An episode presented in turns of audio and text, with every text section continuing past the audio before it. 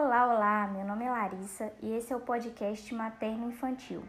O tema dessa semana é ganho de peso insuficiente e foi um tema muito pedido por vocês. As minhas colaboradoras são as meninas do grupo 7, Bárbara, Tamara, Ana Beatriz e Clara.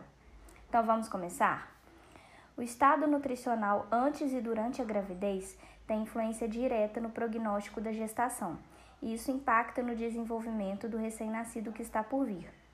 Durante o período gestacional, o corpo da mulher passa por diversos, diversos ajustes fisiológicos e, dessa forma, as necessidades nutricionais são aumentadas para que o crescimento fetal ocorra da forma desejada.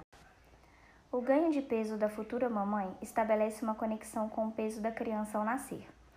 Sabemos que em países em desenvolvimento, a média desse peso está muito abaixo da média se formos comparar ao de países desenvolvidos e o resultado é a chance de gerar um bebê abaixo do peso, o que pode comprometer o crescimento pós-natal e assim aumentar o risco de morbidade no primeiro ano de vida. A gente achou muito importante pontuar também sobre as complicações e os desfechos desfavoráveis associados a esse ganho de peso insuficiente.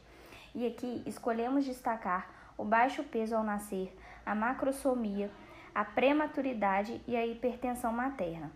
E essa inadequação nutricional no período fetal também pode ser associada a enfermidades na vida adulta.